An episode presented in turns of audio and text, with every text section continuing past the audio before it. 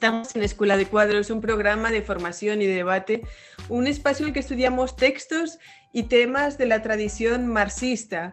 Hoy nos acompaña Rubén Sardoya, quien pues ya hace años nos viene acompañando en muchos espacios en los que estudiamos el pensamiento de diferentes revolucionarios y concretamente con, con Rubén ya hemos estudiado anteriormente a Lenin, que es el autor del texto que vamos a estar estudiando hoy el texto, que es un texto de 1921 que se publicó en Pravda, se llama Acerca de la significación del oro ahora y después de la victoria completa del socialismo. Y este texto, pues, eh, es un texto que se puede leer eh, mano a mano con otro texto que también discutimos con Rubén, que se llama Las tareas inmediatas del, del poder soviético. En 1921, el contexto de la NEP es en el que se ubica este texto. Para discutir el texto también nos acompaña Carlos Gutiérrez y Chris Gilbert del equipo de Escuela de Cuadros y mi persona, Cira Pascual Marquina, también del equipo de Escuela de Cuadros. Entonces, bueno, em, Rubén, ah, hablemos un poquito del contexto de este texto, ¿no? 1921, realmente es un texto que está en el contexto de la inauguración de la NEP, que viene ocurriendo previo a 1921, eh, la toma del poder en el 17, pero luego se desencadena la guerra civil y eh, hay una serie de situaciones bien complejas. Entonces, nos gustaría que nos explicases un poquito el contexto de este texto y gracias por estar aquí con nosotras de nuevo, Rubén. Gracias a ustedes por la amabilidad el gesto de invitarme. Ustedes saben que para mí es siempre una satisfacción compartir alguna que otra idea en este programa tan necesario y tan, y tan útil. lo primero es insistir en el momento histórico en que estamos y en la fecha en que fue eh, publicado este artículo en el periódico Pravda, noviembre de 1921. Apenas, fue escrito apenas unos días antes del aniversario de la gran revolución socialista de octubre. Y lo segundo es llamar la atención sobre el significado de la palabra oro. No es el mismo y no es el, ni el concepto del oro que tenemos ahora, cuando ya el dinero desde hace mucho no tiene respaldo en oro. Son papeles sin ningún trasfondo que, que imprimen los bancos centrales de los diferentes estados. El oro ahí significa en esencia dinero. Y esto es importante. Porque cada papel, moneda, en la época estaba respaldado en oro. Incluso en, en ocasiones de altísima inflación, lo que hacían falta altísimas denominaciones de esos papeles para poder tener un mismo respaldo, respaldo en oro. Incluso fíjense cómo empieza el artículo. Ese es el espíritu de Lenin, pensamiento crítico y autocrítico de Lenin. Oigan esto, la mejor manera de conmemorar el aniversario de la gran revolución es concentrar la atención en las tareas que ésta no ha resuelto todavía. Fíjense, todo lo contrario de prácticas que se establecieron después, se conmemoraban los, los aniversarios haciendo todo un rosario de gigantescos logros, algunos verdaderos y otros ficticios. Por aquí de lo que se trataba era de ver qué tareas no habían sido cumplidas. Y no había sido cumplida en lo más mínimo la tarea de la construcción económica. No se había construido una economía socialista, ni siquiera una economía socialista, no se había construido un tipo de economía eficiente. En el periodo anterior se había destruido de manera acelerada el, el régimen de producción vigente el régimen de producción capitalista. Y esto Lenin lo resalta como un grandísimo mérito. Incluso en las primeras semanas ya se habían dado pasos colosales. Recuerden que triunfa la revolución en medio de la guerra imperialista que obliga a hacer concesiones de todo tipo. Recuérdense el pacto de Brest-Litovsk, donde se cedieron importantísimos territorios a cambio de una tregua. A eso también hace mención Lenin en este artículo. Eh, seguida por una guerra, eh, eh, por el ataque de 14 potencias extranjeras, por el occidente y por el oriente, y por la guerra civil con los guardias blancos. Un país mermado, destruido, con la clase obrera que nunca fue muy grande porque el desarrollo del capitalismo en Rusia, como el mismo Lenin dice, era incipiente, aunque ya había capitalismo en Rusia. Pero la clase obrera, la más consciente, la más unida por sus circunstancias de vida, aquella donde los bolcheviques habían podido hacer una, una mayor labor de propaganda y agitación, mermada por la guerra, millones de personas muertas por la guerra y por inanición, las líneas férreas con metros de, de hierba, cubiertas de metros de hierba, fábricas paralizadas. Era una situación extraordinaria.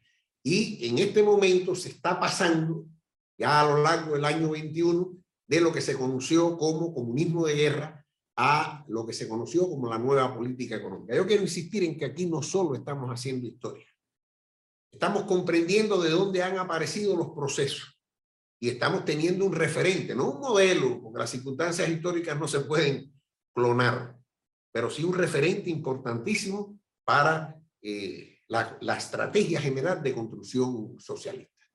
Repito, época del tránsito de la etapa del llamado comunismo de guerra a la nueva política económica. ¿Qué se entendía en líneas generales por, por comunismo de guerra? Bueno, ante todo, una economía planificada, absolutamente planificada, controlada directamente por la comunidad,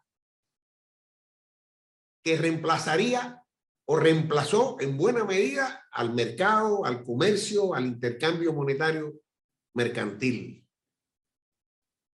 El dinero progresivamente fue dejando de existir y fue en parte sustituido por el trueque y por el reparto de los productos con determinadas peculiaridades sobre las cuales vamos a hacer referencia dejaría de existir y además la inflación había acabado con él. Se necesitaba toda una carretilla para juntar unos pocos rubros. Las clases y el Estado, el, el, concepto era de que las clases y el Estado progresivamente iban a ir desapareciendo en tiempos históricos muy inferiores a los que hoy nosotros calculamos. Ahí hay hasta una expresión de Lenin en ese artículo donde habla de habían falta una o dos décadas de nueva política económica. Lo cual uno se da cuenta hoy que era mucho más largo el proceso que estaba previendo Lenin para lograr los objetivos que él estaba previendo. Y recuerdo un discurso, eso le pasa a todos los revolucionarios. En algún momento Mao lo llamó a eso eh, la enfermedad de la precipitación revolucionaria de la cual el propio Mao cayó después del año 56, sobre todo al final de su vida. Y Lenin, hablando en un discurso a las juventudes comunistas, les decía que ellos, esos que estaban ahí, iban a ver el comunismo. No se da cuenta de los incluso ingenios de su talla, de los tiempos históricos, cómo son distintos. Bueno, la idea era que en, en, en, en tiempo breve, incluso en tiempo de la generación más joven, después de la Revolución de Octubre, si memoria no me traiciona eso de las juventudes comunistas, el discurso es el 22, se suponía que ya iba a ir desapareciendo el Estado, que iban a ir desapareciendo todas las barreras nacionales.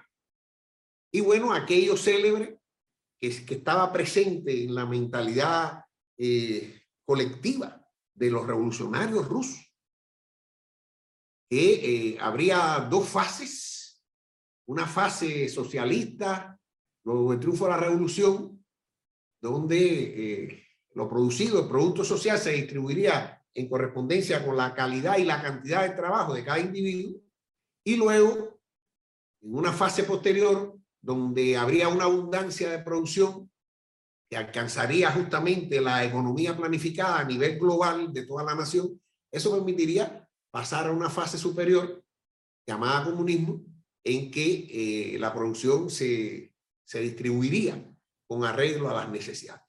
Esto venía de una larga tradición. Varias de estas ideas aparecen implícitas e incluso explícitas en el manifiesto del Partido Comunista. Recuérdese la misma crítica del programa de OTA. Hemos hecho alusión ahora mismo a, a, a su fragmento más, más conocido.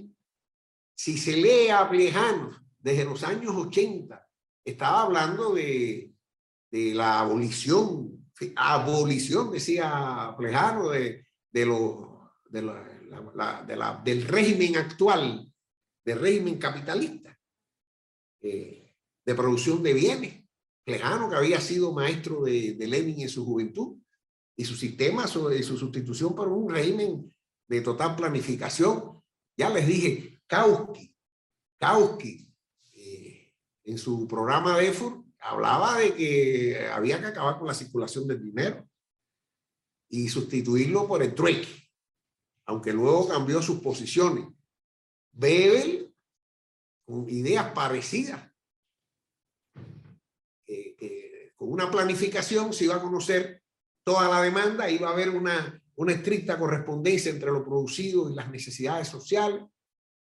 Hasta Neurats, Chris lo, lo conocerá, o Neurats, no sé ni cómo, otro Neurats, del círculo de Viena, se movía entre el círculo de Viena y el, y el marxismo, y fue uno de los ideólogos de la, de la República Soviética de Baviera, sobre la cual hablamos en algún, en algún programa sobre la Revolución Alemana.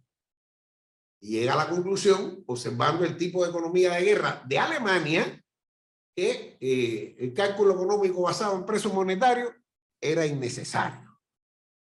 No hacía falta contemplar la circulación monetaria a la hora de hacer un cálculo económico. Bueno, de Lenin encontramos, yo me voy a permitir, los, los anoté aquí, yo me voy a permitir recomendar para algunos artículos donde se ve claramente y se profundizan estas ideas. Bueno, primero el estado de la revolución, que es del 17. La catástrofe que nos amenaza y cómo combatirla, que es también del 17, de septiembre del 17. Esa se discutió con el querido amigo Amílcar en, en un programa de Escuela de Cuadro. Hay un informe político que hace Lenin del 7 de marzo de 1918, donde habla sobre la organización de la contabilidad, el control de las grandes empresas, de la transformación del mecanismo económico del Estado, y habla de una única maquinaria. Hay lugares por ahí donde Lenin dice que toda la economía debería funcionar como en una oficina, un todo único. También en las tareas inmediatas del poder soviético, al cual se hizo referencia, hizo referencia a Cira, el infantilismo de izquierda y la mentalidad pequeño burguesa, ese ya es el 18, donde establece eh, un paralelo interesante entre los conceptos de socialización y de confiscación, con cosas bien distintas. Hay otro trabajo en 18 que se llama Borrador de Programa para el Partido Comunista Ruso el informe sobre el trabajo del Comité Ejecutivo Central Panruso, cuando aquello todavía no existía la Unión Soviética, la Unión Soviética de 1920, este trabajo es del 20 en concreto. Yo recomiendo que todas estas cosas se miren para que no se tenga la percepción de que son ideas aisladas de Lenin, asociadas a la idea de la nueva política económica y a la idea del capitalismo de Estado.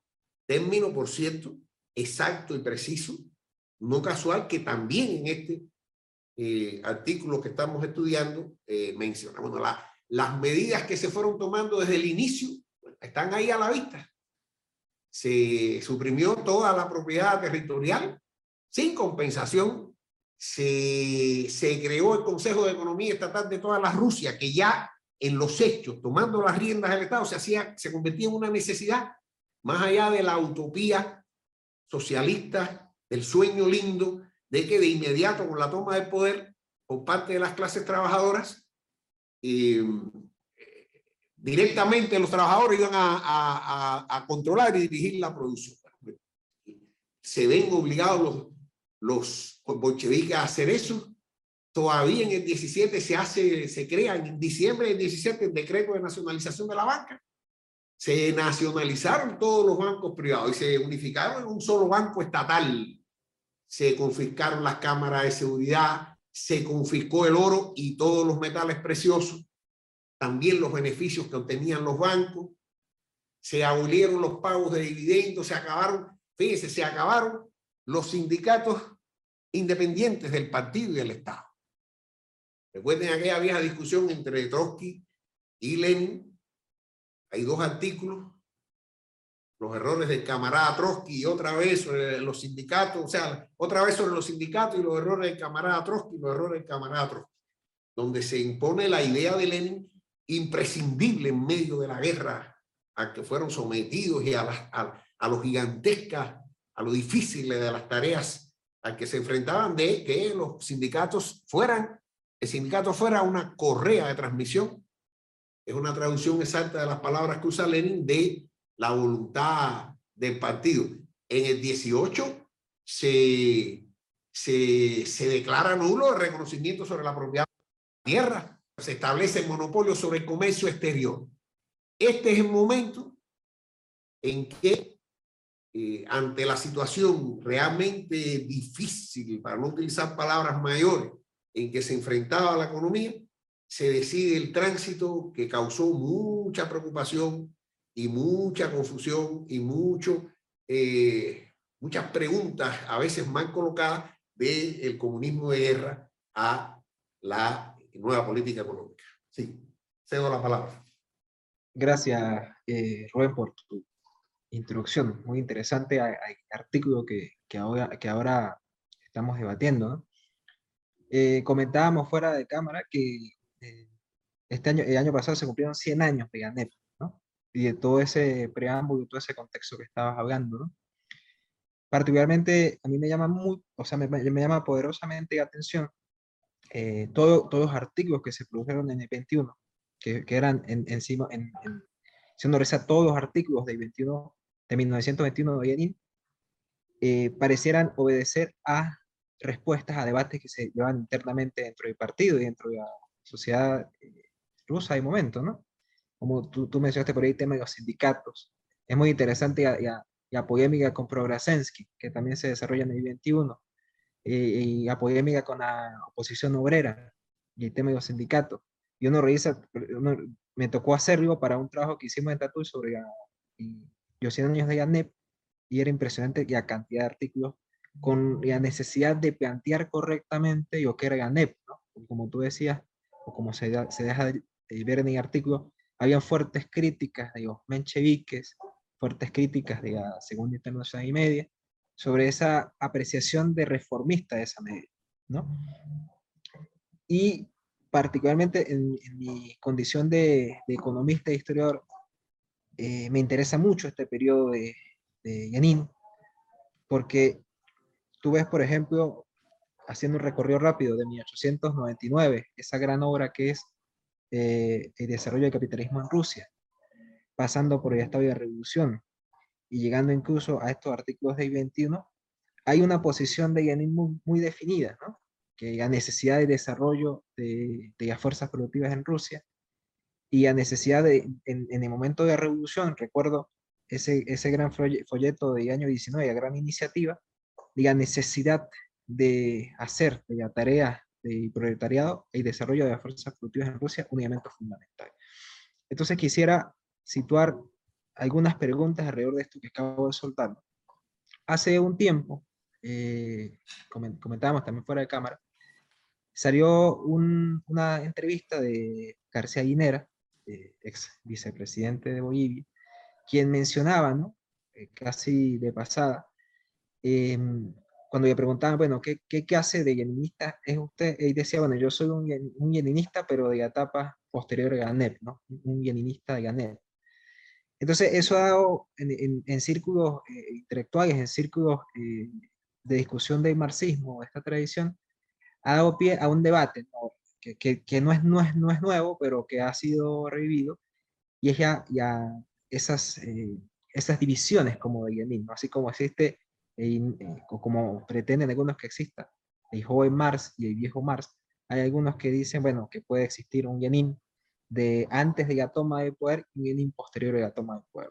Algunos aprecian eso a partir de la comparación entre pues, obras como El Estado y la Revolución y apreciaciones de obras como este, esto que estamos leyendo, o las obras de I-23, como sobre las cooperativas, o eh, el tema de eh, mejor, es mejor menos, pero mejor, ¿no? O sea, eh, me refiero a su artículo. Entonces la pregunta va dirigida a eso. ¿Qué piensas tú sobre esas apreciaciones de distintos Yanines, por decirlo así, de Yanines en un periodo eh, antes de tomar el poder de Yanin en otro periodo, y si, eh, y si esa apreciación es más una dificultad de entendimiento de la práctica política de Yanin, o realmente puede escarbarse en toda la producción literaria de Yanin esa apreciación. Gracias, Rubén.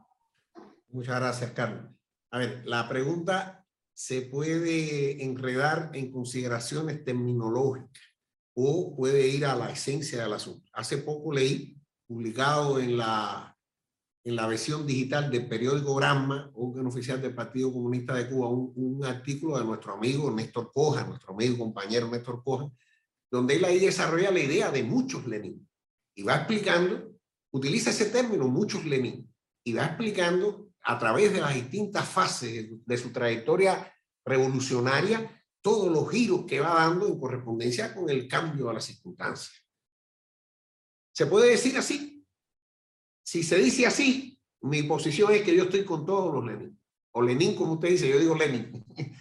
En ruso es Lenin. Eh, yo digo Lenin, ¿no? Eh, yo estoy con todos ellos. O se puede decir de otra forma. Hay un solo Lenin de pensamiento dialéctico, siempre atento a la historia viva, tratando de comprender la, la realidad en los hechos y conceptualizarlo en correspondencia, con, en correspondencia con su aparato de pensamiento marxista. Un solo Lenin que va modificando con una estrategia definida de, de triunfo de la revolución socialista, abolición del zarismo, etcétera, etcétera, que va modificando sus su, su, su, sus tácticas de lucha y correspondientemente en lo que eh, les concierne la estrategia de lucha en correspondencia con el cambio de las, de las circunstancias. Yo hace muchos años emprendí una, una lectura bastante, hace muchos años, más de 20 años, bastante detenida de las principales obras de Lenin en sus diferentes etapas. Y yo no podía menos que asombrarme de esa capacidad que tenía él eh, de, de, mover su pensamiento con el movimiento de la realidad. No hay manera más burda de criticar a un pensador que decir, mira lo que decía hace 20 años, mira lo que dice ahora. Bueno, pues si sigue diciendo ahora exactamente lo que decía hace 20 años en cuestiones que no son de principio, bueno, pues eh, fracasará, porque la, la historia se mueve y las circunstancias cambian.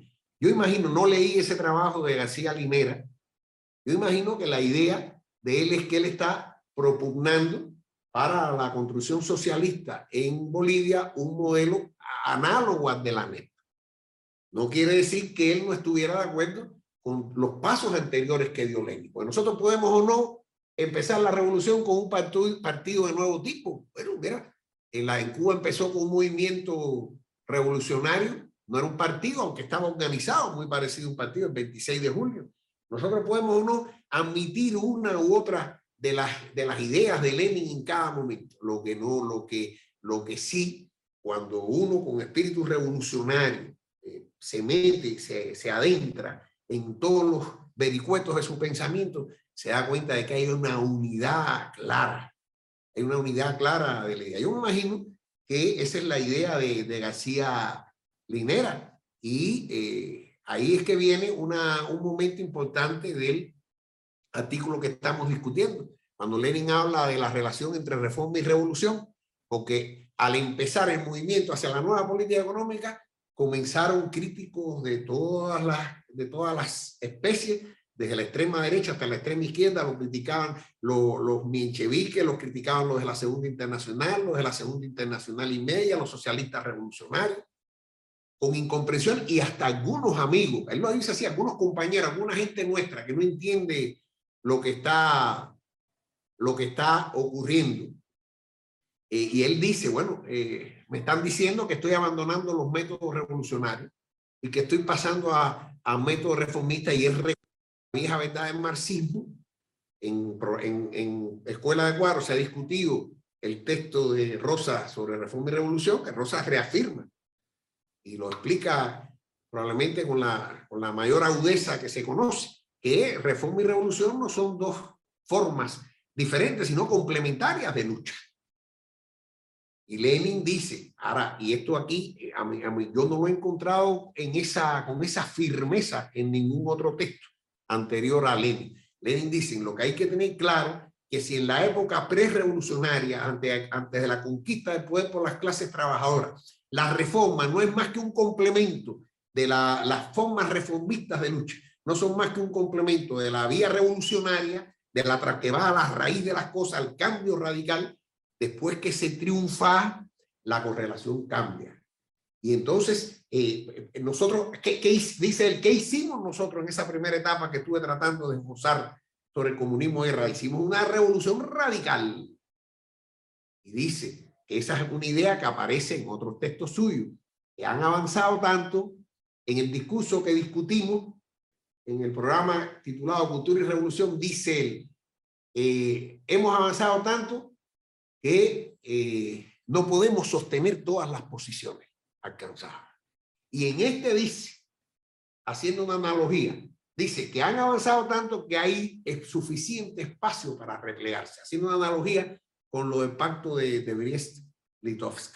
Hay suficiente espacio para, para replegarse. Y entonces en este momento tenemos que pasar a métodos en esencia reformistas, porque no podemos sostener todo lo que hemos alcanzado por vía revolucionaria. Tenemos que ser cuidadosos. Y ahí entran todas las críticas de él al aparato del partido. Recuerdo en aquel discurso que discutimos que él decía, ustedes merecen entrar vivos al cielo como caballeros soviéticos, pero no saben administrar y cualquier tendero administra mejor que ustedes, dirigiéndose a los cuadros principales del partido eh, bolchevique. Y se trataba de empezar de ser, y si lo peor es que no saben, que no saben. Y no quieren reconocer que tienen que empezar de cero. Entonces, en esa circunstancia hay que ser muy cuidadoso con lo que se hereda, porque lo que se hereda no es solo hijo de la, no solo hijo de la explotación capitalista, hay una cultura milenaria que ha eh, desarrollado la humanidad lamentablemente en, su, en sus últimos siglos en forma capitalista. Y habla de que es necesario eh, incorporarlo y racionalizarlo y ponerlo en función de las necesidades del pueblo trabajador? ¿O es que no nos vamos a electrificar porque eso lo inventaron nuestros vecinos del norte? ¿O es que no vamos a tener ferrocarriles y aviones y porque eso lo inventaron los capitalistas? O, la ciencia en función del desarrollo del capital, la ciencia, la ciencia convertida en la principal fuerza productiva del capital. Y hay que, hay que, y además no se puede destruir sin tener con qué sustituir. Y aquí entra el tema de si vamos a mantener, como en la época del comunismo de guerra, una relación directa entre la industria y los campesinos, o, hacer a través de la mediación del mercado, literalmente del mercado. Ah, sí, quiero seguir un poco la línea de Carlos, indicando, me parece importante resaltar que, la, que eso no es un texto meramente académico y la recepción del texto tampoco es académico.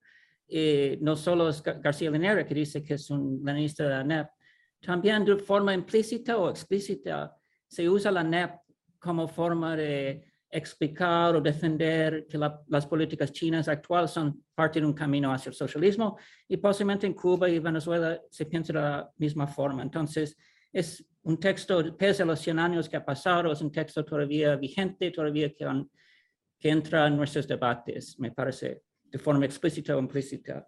En ese sentido, me parece importante resaltar el contexto, como tú bien hiciste, Rubén. Hay otros elementos, ¿no? Había una hambruna seria en, la, el invierno anterior, el invierno de 21, de 2021, además de la guerra civil. Y también uno puede decir, y yo creo, yo, yo estoy de acuerdo con la idea que Lenin giró demasiado a la izquierda en los dos primeros años de la revolución con, la, con su política campesina había pensado que el campesinado podría, se puede impulsar la lucha de clases en el campesinado y apoyarse únicamente en los explotados del campo para luchar contra los kulaks ricos. Y eso no funcionó. Los, las comunas, eh, los, las, granjas estatales no funcionaron y no lograron impulsar la lucha de clase en el clase del campo.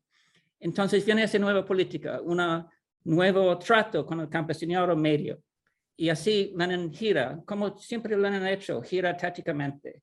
Y el, vio resultados. Um, hay una biografía pequeña, de, um, pequeña y muy buena por Lars Lee, canadiense, sobre Lenin en que cita a una enfermera inglesa que estuvo en Rusia en este momento y dice que la eh, recuerda, cuenta cómo el pueblo realmente estaba pasando hambre en 21 y empieza a mejorar la situación en 22 eh, por esas mismas políticas. Entonces, yo no dudo que en el momento, en el contexto, esta política fue certera.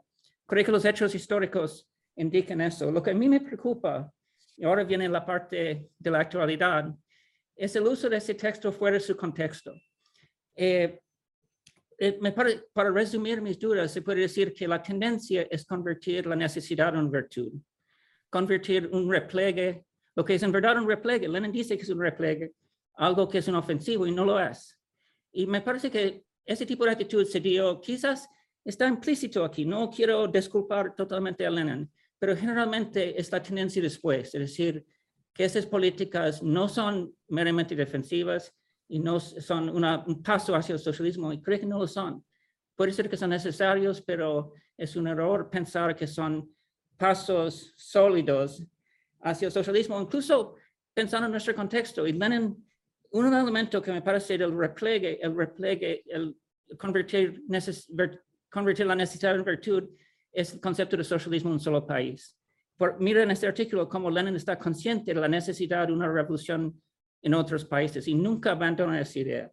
Además, pensando en nuestra situación, Venezuela, que no es un país del primer mundo, pero electrificación sí lo hay, carreteras sí lo hay, industria moderna, por lo menos petroleros sí lo hay. Entonces, sería un error desde mi perspectiva mapear la situación de este país atrasado, Rusia en, en hace 100 años, a nuestra actualidad. Ahora, creo que estamos un poco en desacuerdo, yo, tú, Rubén, y Rubén, pero me gustaría sus planteamientos. Si tú crees que existe el peligro de convertir esta necesidad en virtud, ¿y cómo ves la relación con las políticas actuales con, con, de China, de, de Cuba, de Venezuela? Sí, muchas gracias, Cris. A ver, yo creo que el ejemplo que pones de la construcción de socialismo en un solo país es un ejemplo claro de lo que llamas convertir necesidad en virtud. No triunfó la revolución en Occidente, fueron aplastadas todas. El país se veía qué iban a hacer, no iban a entregarse, no iban a rendirse. Había que preservar las conquistas que habían alcanzado con la revolución. Que por cierto fue el, el, el, el término que utilizó Fidel cuando se derrumbó la Unión Soviética y el campo socialista. Ya decía, ahora lo que tenemos, no seguía diciendo, vamos a seguir construyendo el socialismo en esas condiciones paupérrimas en que se vivió. Él decía, preservar las conquistas del socialismo. Entonces, es, es cierto que Stalin y los teóricos que lo acompañaron convirtieron esa necesidad en virtud, así se puede construir el socialismo en un solo país.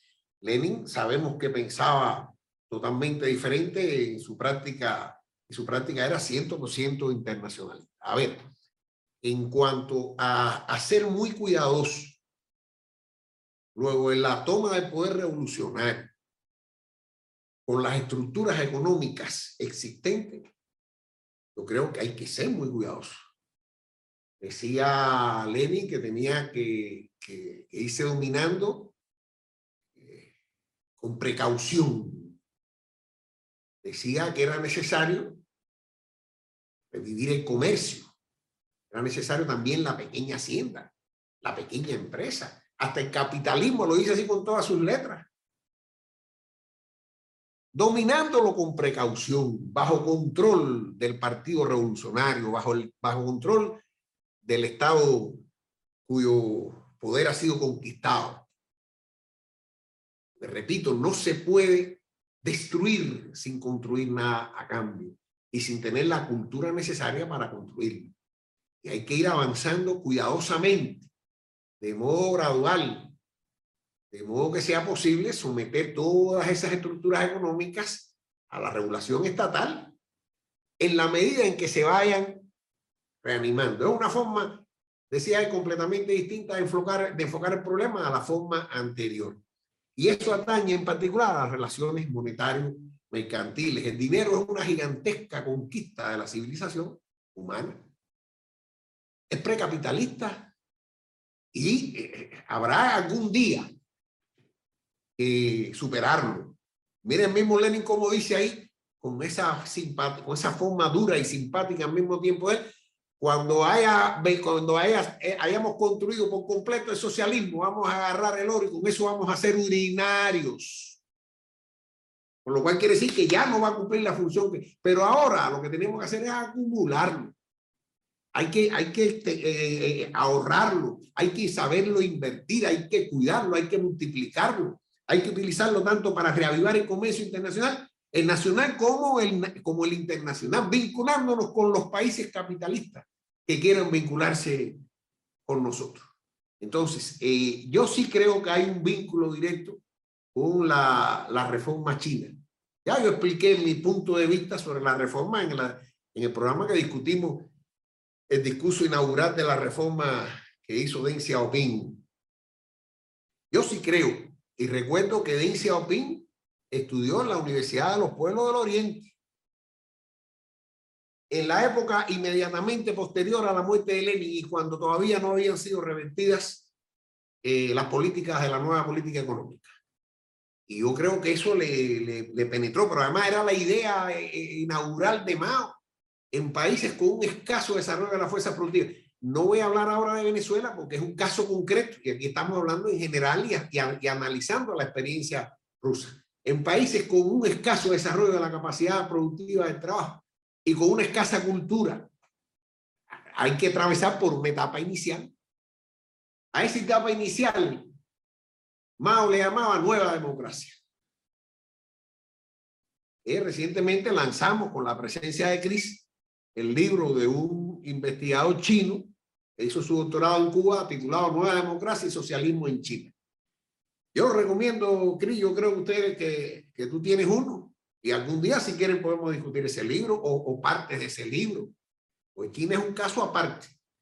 Es un país con el noventa y tanto por ciento de analfabetos, en semicolonial, porque había grandes partes colonizadas, invadido por todos lados, estaba eh, eh, la presencia inglesa, la presencia portuguesa, los japoneses, el imperio japonés expandiéndose por el, por el oriente de China. Ese, ¿qué, iban, ¿Qué iban a hacer con las pocas industrias que tenían? No, pues había una etapa inicial. Que Mao al principio hablaba de 100 años y después se precipitó el mismo cayó víctima del mal de la precipitación revolucionaria. Y luego pasará a otra etapa en otras condiciones. Eh, en mi país yo creo que estamos moviéndonos en un sentido específico. Está claro ese sentido, con mucha precaución, con mucha cautela, pero también se han aprobado nuevas leyes para el fomento de la inversión extranjera que, que incluye la inversión de cubanos emigrados y se han eh, creado leyes que permiten emplear, que la empresa privada emplea hasta 100 personas. Y hacia ahí se está moviendo con mucho cuidado y con mucho control. Yo creo que hay eh, parangones históricos y yo creo que eh, la experiencia china merece todo nuestro estudio y todo nuestro respeto. La experiencia china y por supuesto la soviética. Eh, yo también, bueno, querría hacer una salvedad, digamos, desde mi lectura, que hay una tendencia cuando se leen estos textos a universalizar eh, los planteamientos de Lenin.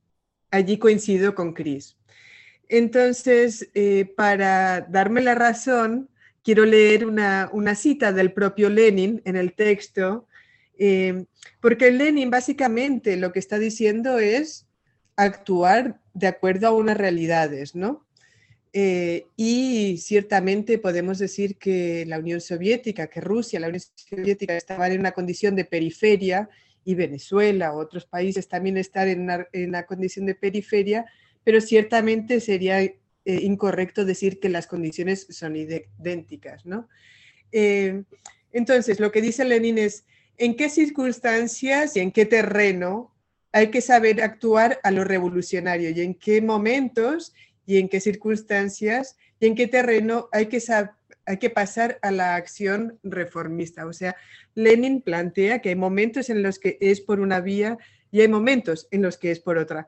Obvio, ¿no? Pero lo que yo quiero decir también es que, o sea, a mí me parece súper interesante, importante leer esto porque ciertamente en algunos elementos, en algunas condiciones, eh, se parecen nuestras situaciones, pero también lo quiero contraponer con el Che, ¿no? o incluso con las experiencias vividas, porque lo cierto es que la mayoría de las experiencias del socialismo real fracasaron. Eh, se derrumbó, el socialismo se derrumbó. El, ese etapismo que tú podrías plantear que es transformado por Stalin y luego posteriormente eh, en las diferentes etapas soviéticas, pero lo cierto es que una suerte de etapismo perduró a partir del momento de la NEP y hasta el final eh, y hasta la caída del bloque soviético. Entonces yo quería plantear simplemente que en vistas de esa realidad, que es una realidad innegable, el hecho de que esa, unos aspectos de esa fórmula posiblemente tuvieron algo que ver con el derrumbe eh, de los proyectos y a la luz del propio Che, que plantea una crítica muy respetuosa dentro del mismo campo a, las propuestas soviéticas, yo lo único que querría decir simplemente es que, oye, que debemos mirar esto de una forma no tan lineal y realmente siendo marxistas y leninistas, haciendo una lectura de la realidad concreta para transformar la realidad en la que estamos ubicadas. Eso sin, entrar, sin necesidad de entrar en el, caso de China, Cuba o Venezuela, en, en, abstracto, que creo que es lo útil aquí, porque, bueno, Escuela de Cuadros se ve en diferentes lugares, creo que eso es lo más importante que podemos leer de este texto o beber de esto. Bueno, a ver, yo, yo no, a mí no me gusta el término etapismo. Generalmente cuando se tienen adversarios se buscan términos y muchas veces con ismos para eh, demigrarlos, para simplificarlos, para ver nada más un aspecto ignorando el resto de los demás. Ese es un término que se ha usado contra el pensamiento de Mao. Yo no lo llamaría etapista porque hay que llamarlo etapista. Y además, Mao nunca dijo que todos los países del mundo tenían que pasar por esas etapas. Es decir, a China, y, que, y si alguien encuentra que Mao haya dicho eso en algún lugar, por favor que me cite para enriquecerme, ¿no? Él dice, China, esta China, en las circunstancias actuales, tiene que pasar por esas dos etapas y tenemos que cumplir bajo el mando del Partido Comunista lo que la burguesía china no pudo hacer e hicieron las burguesías norteamericanas y de varios países de Europa Occidental, una revolución democrática burguesa que ya no vamos a llamarla así porque no va a tener un contenido burgués. Que por cierto, ahí mismo Lenin dice que el gran mérito que tienen, en el artículo que discutimos, que el gran mérito que han tenido ellos que han llevado hasta el final la revolución democrática burguesa. Él ni siquiera le cambia el nombre de, como le hace Mao, para decir nueva democracia, porque estamos en otro contexto histórico. Mao decía, está la Unión Soviética, Mao decía, estamos en la etapa de la transformación revolucionaria del capitalismo al socialismo y además la está dirigiendo aquí el Partido, el partido Comunista. Entonces yo no creo que eh, aquí haya una, una, eh, una concesión eh, dogmática, esquemática, que se pueda reducir, se pueda designar con ese término. ¿no? Ahora, también que pienso, bueno, ante los... Ojo, Rubén, una salvedad no estoy planteando que fuese al contrario. Lenin es un absoluto dogmático. No, no, disculpa, no, ah, porque yo no he planteado eso. Lo que yo dije es que hay una tendencia en algunos sectores a ser una universal, a hacer algo universal de los textos de Lenin sobre este momento.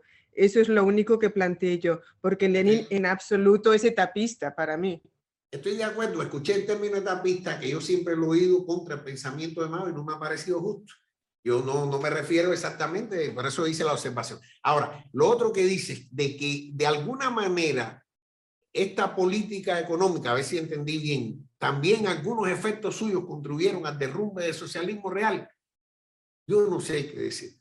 Yo no creo en esencia que eh, las causas hayan sido inmediatamente económicas y hay una larga historia Hace un tiempo le hice una entrevista a, a Chafik Handal sobre el derrumbe del campo socialista y la desintegración de la URSS y él utilizó una expresión que a mí me parece exacta.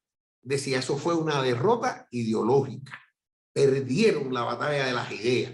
Y todo eso se traducía en la burocracia, la pérdida del poder de los soviets, que dejaron de ser aquella célebre consigna, quizás la más célebre de la historia universal, de, de, de todo el poder a los soviets, dejaron de tener el poder se convirtieron en cáscaras lamentablemente burocráticas y vacías. Entonces, es posible. Yo sí creo que Lenin no pensó eternizar la nueva política económica.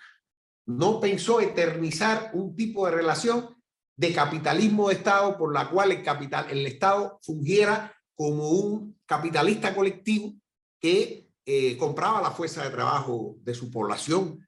Lenin hablaba de una o dos décadas, quizá hubiera sido mucho más, pero no, no eternizarlo y no, aquí sí utilizando el término de crisis, no convirtiendo la necesidad en virtud, que después se concibió que ese capitalismo de Estado, porque no hay otro nombre mejor que ese, y se dio, y en el momento en que hubiera sido posible, ahora no me voy a poner a especular, porque son tremendas preguntas las que esto plantea, eh, en el momento en que era posible y necesario transitar hacia nuevas formas o etapas, o como se le quiera decir, no se hizo. Y se consideró que ese era el sistema. Si a mí me preguntan, el derrumbe tiene causas eminentemente políticas e ideológicas que se tradujeron en términos de economía, porque sí, aquí sigo defendiendo la postura de Lenin de que en la época de transición, y todo esto ha sido una gigantesca época de transición, la política tiene prioridad sobre la economía y la que tiene en mando es la, es la, es la, es la política. Yo, en, en fin, creo que aquí hay toda una enseñanza, hay toda una experiencia, como decía Che, aunque yo sé que Che no estaba de acuerdo con este supuesto último Lenin, como decía Che, de, de, de Lenin hay que leer como papelitos. Los papelitos que él le mandaba a los compañeros en medio de una reunión así, donde le decía cinco palabras. Eso hay que leerlo también, porque es, es un pensamiento extraordinariamente cambiante y que alerta que los... Miren, tengo aquí una cita. Los auténticos revolucionarios sucumbirán, no en el sentido físico, sino espiritual de su causa, solo, pero sin falta, en el caso de que pierdan la serenidad y se figuren que la revolución pone irónicamente, entre comillas, grande, victoriosa y mundial, puede y debe cumplir obligatoriamente por vía revolucionaria toda clase de tareas en cualquier circunstancia, en todos los terrenos. Eso está vinculado a lo que decía la compañera Cira, a la cita que hacía de, que el revolucionario tiene que saber en qué momento aplica unos u otros métodos. Dice él, quien se imagine tal cosa sucumbirá. ¿De qué se deduce que la revolución grande, victoriosa y mundial puede y debe emplear únicamente métodos revolucionarios? De nada. Eso es absoluta y totalmente falso. Ese es Lenin hablando ahí. Entonces, hay que ser cuidadoso a la hora, porque vamos con el gigantesco entusiasmo y el impulso revolucionario y miramos el mundo al revés. Y, y somos, sí. se prevé las, las consecuencias. Yo sí estoy de acuerdo con que lo que dice Lenin, la vía revolucionaria es la única admisible antes de la toma del poder. La única admisible. Y eso él lo, dice contra todos los, los mencheviques, contra todos los de la Segunda Internacional, contra todos los, los, los, los, los renegados, como decía de, de Kautsky, que es el otro trabajo que estudiamos nosotros eh, sobre Lenin. Muchas gracias. Se ha, se ha, desarrollado un debate muy interesante, ¿no? Muy interesante y muy propio de nuestra tradición marxista-leninista, ¿no? que es el tema, bueno, este, que subyace en el texto. Y ahora voy a, voy a hacer lo que, se, lo que hizo Cira, de citar una parte, pero quisiera ahí hablar un poco sobre lo que se introdujo, ¿no? Eh, bueno, el tema de China, el tema de Venezuela y tal. Es interesante saber y, y bueno, yo, yo, he estudiado con mucha severidad porque me parece un tema importantísimo, el tema de la transición, el tema de, de las políticas de transición. Y es interesante ver que en la misma eh, Unión Soviética posterior, y ANEP este, no, no fue tan, o sea, no, este, fue muy criticada, incluso posteriormente fue abandonada por los planes quinquenales, ¿no? Y tras ese abandono, hay un montón de, de literatura de la misma, del mismo eh, compañeros eh, comunistas de la Unión Soviética, incluso literatura posterior. Un Maurice Dov, que estudió durante mucho tiempo la economía soviética.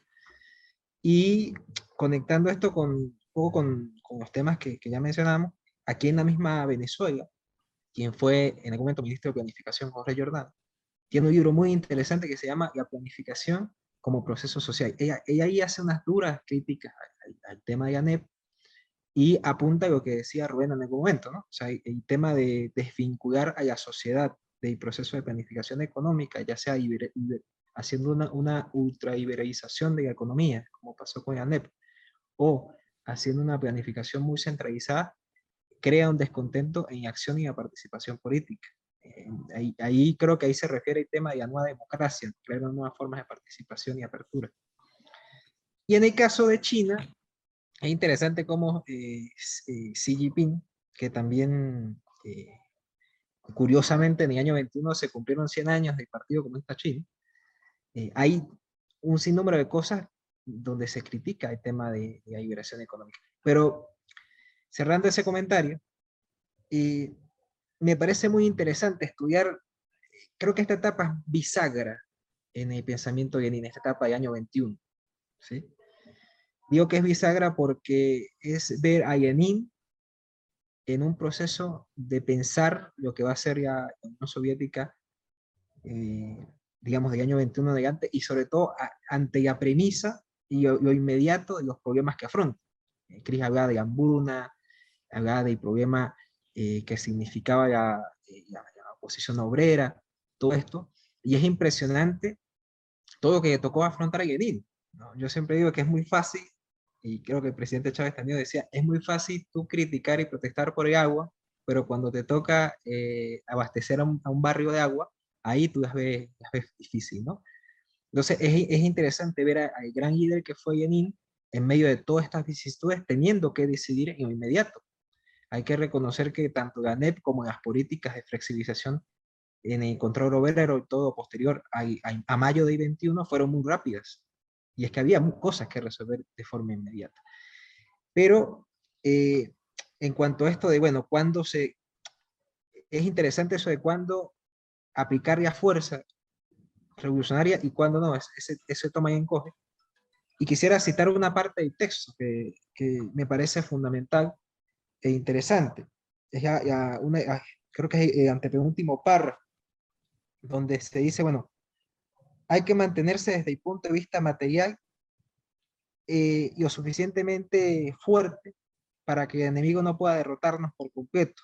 Mantener desde el punto de vista moral significa, no dejarse desmoralizar ni desorganizar, conservar una apreciación serena de la situación, conservar el ánimo y la firmeza de espíritu, desplegarse aunque sea muy, aunque, sea muy atrás, pero en la medida debida y replegarse de modo que se pueda obtener a tiempo, se pueda detener a tiempo el repliegue y pasar nuevamente a la ofensiva. Esto es importante porque ciertamente en todo el proceso, en los grandes procesos sociales, eh, históricamente, las revoluciones siempre han pasado por una aceleración y una disminución de la, velocidad. Eso es eh, histórico. Pero la virtud es reconocer el punto exacto donde no debamos retroceder eh, mucho para poder tener un piso firme para la ofensiva. Creo que esa es la gran lección eh, de, texto y de, año 21 todos los textos del año 21 afrontan la idea de cambiar la táctica de ataque frontal al asedio del capitalismo. Más que un tema de etapismo, es un tema de asedio, de progresivo asedio. Entonces, en ese sentido, eh, Rubén, digamos, a partir de, la experiencia de lecturas de Yenin, em, ¿cómo, ¿cómo, es ese proceso? Sería interesante saber, a partir de experiencia, ¿cómo es ese proceso eh, innovador permanentemente desde el punto de vista teórico revolucionario Yanin, y cómo se traduce eso en la práctica, en la práctica política soviética y qué de eso nos sirve a nosotros el día de hoy como revolucionarios. Porque a veces nosotros también caemos en las críticas extremas. ¿no? Somos, a veces caemos en el radicalismo de izquierda, a veces caemos en el radicalismo de derecha. Y a veces no tenemos esa sutileza, esa, ese tino, ese ingenio de Yanin para medir, para medir la fuerza. Gracias, Rubén. Gracias, gracias a ti. A ver, yo creo que eh, hay que insistir en la idea de que el socialismo es una creación heroica. Creo que así se expresaba Mariatti. Es exacto. Y recordar aquello del gran poeta español, Antonio Machado, caminante no hay camino. Se hace camino al andar. Y también al viejo Lenin cuando le decía a Buhari que no le siguiera sacando en las discusiones partidistas fragmenticos de una obra de Marx, porque una revolución, decía, no se hace con libros viejos. Se habló de Deng Xiaoping. ¿Cómo decía Deng Xiaoping? Insistentemente repitiendo a Mao, hay que buscar la verdad en los hechos. Claro que uno llega a los hechos con un aparato categoría formado y los hechos pueden ser interpretados. Y ese es el marxismo, a lo que no podemos renunciar bajo ningún concepto. En ningún lugar está escrito cómo va a ser. Y el único enfoque que tiene posibilidades de triunfo es el enfoque histórico concreto. Resaltando esas últimas palabras de Carlos, que fueron, son las palabras con las cuales eh, termina Lenin el artículo virtualmente manteniendo la, capacidad material y la capacidad moral de luchar y de no ser vencidos por, por el adversario que nunca se va a consolar con la pérdida de sus propiedades y sus privilegios. Lenin insiste aquí en su vieja concesión del eslabón de la cadena, que por un lado utilizaba ese término para designar el eslabón más débil de la cadena imperialista para hacer la revolución que resultó Rusia, y por otro, en, su, en sus ideas de que en cada momento histórico hay que saber identificar cuál es el eslabón más fuerte.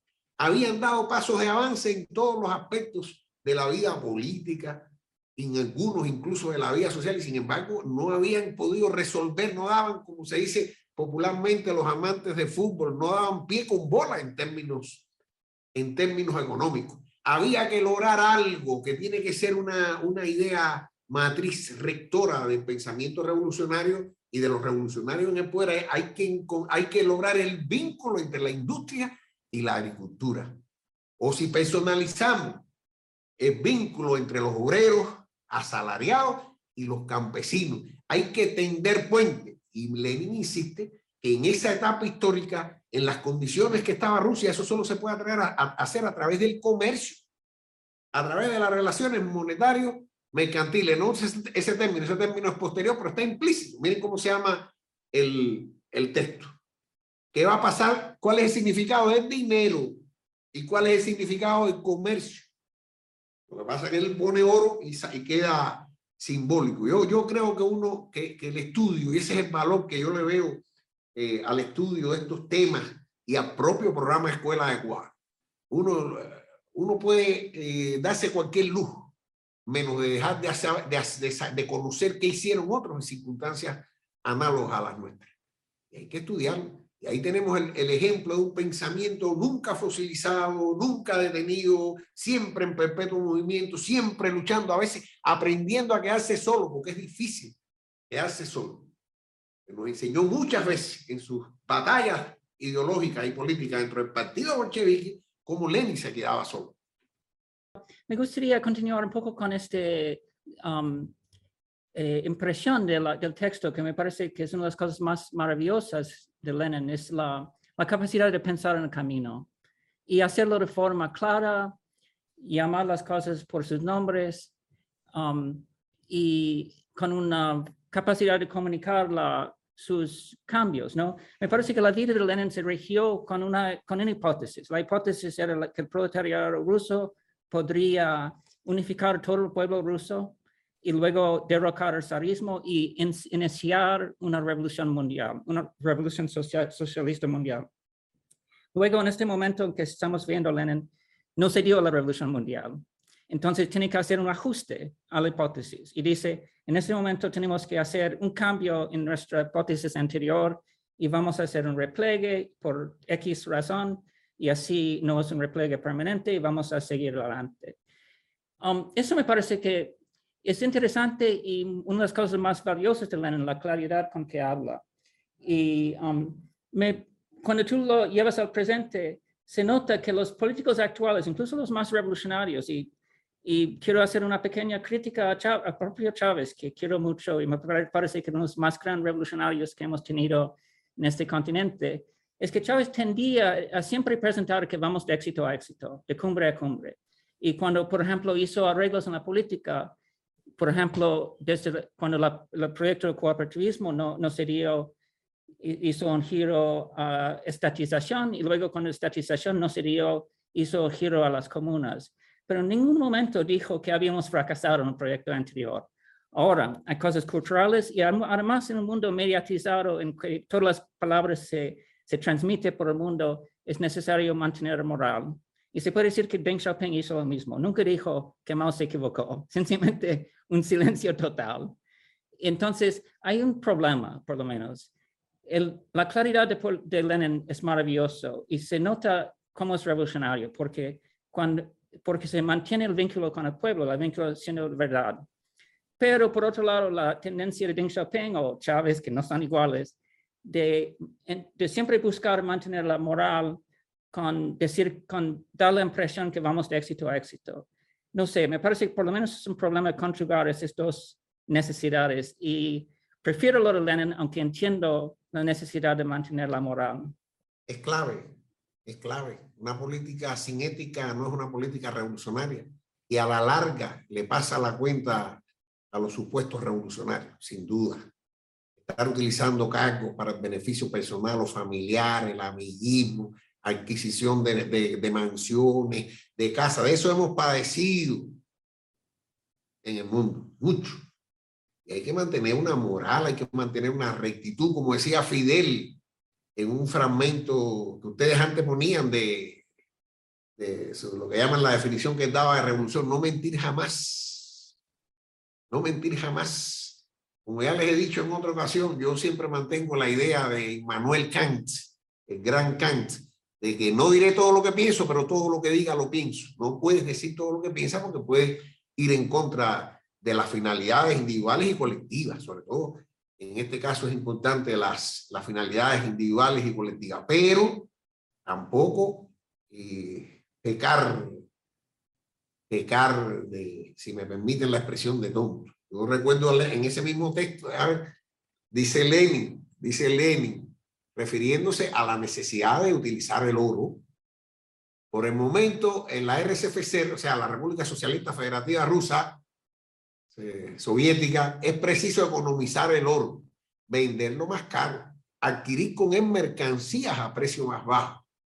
Quien con lobos anda a aullar aprende, hay que aprender a aullar porque estamos metidos en un mundo lleno de lobos. Aullar aprende, pero en lo que se refiere al exterminio de todos los lobos, es decir, de todos esos capitalistas, del mundo del capital, del mundo de la explotación del trabajo asalariado, del mundo de la apropiación del trabajo ajena, del fetichismo mercantil, de la enajenación universal y de la dominación de clase, en, el, lo que se refiere al exterminio de todos los lobos, como corresponde en una sociedad humana e inteligente, nos atenderemos al sabio proverbio ruso. No te envanezcas a partir para la guerra. Hazlo a la vuelta. ¿Puedes matar ahora de pronto a todos los lobos? No. Lamentablemente, sin violar principios éticos, tienes que aprender a aullar. Tienes que aprender a aullar. Y en eso se aprende también de leer. Hemos llegado al, al final del programa, eh, ha sido muy, muy rico el debate. Eh, recuerden, los compañeros y compañeras que nos están viendo, que pueden descargar el texto abajo, en, aquí en YouTube pueden descargar el texto. El texto se llama acerca, acerca de la significación del oro ahora y después de la victoria completa del socialismo, un texto publicado en el 21 en Pravda. Eh, recuerden que, bueno, eh, además de este texto hemos trabajado otros textos de Lenin con el propio Rubén, en los que también hemos tenido debates ricos y conversas muy ricas y muy pedagógicas, eh, pedagógicas para lo que nosotras nos sirven, ¿no? que es precisamente pues, estudiar nuestras realidades concretas y transformarlas. Em, sin más, bueno, les recuerdo a todos los compañeros y compañeras que nos están viendo que, pueden, que pueden descargar todos los programas de Escuela de Cuadros en YouTube. En YouTube buscan Escuela Cuadros y allí pues los más de 300 programas que hemos grabado hasta el momento se pueden descargar y que también nos pueden, les invitamos a que nos sigan en nuestro Twitter que es arroba escuela piso cuadros, donde les mantenemos... Eh, al día sobre los programas que vamos publicando y eh, pues eh, publicamos eh, reflexiones interesantes sobre los textos y temas que vamos trabajando. Así es que nada, nuestra convocatoria como siempre es a seguir estudiando, a estudiar para transformar. A Rubén, muchísimas gracias por haber estado hoy con nosotras. muchísimas gracias Rubén. También a, a Carlos, que ha estado aquí con nosotros en Escuela de Cuadros. Y bueno, desde el equipo de Escuela de Cuadros, Cris y mi persona, pues nos les convocamos a, seguir estudiando y a que nos encontremos aquí prontamente. Gracias. Si me permite, Cira, gracias a ti, gracias a Cris, a Carlos, gracias por este programa que es un gigantesco estímulo al pensamiento. A decir las cosas como decía Lenin y refería a Cris, con palabras claras, llamando pan al pan y al vino vino y expresando con honradez los puntos de vista en temas tan cruciales para para el mundo contemporáneo, para la humanidad. Un fuerte abrazo.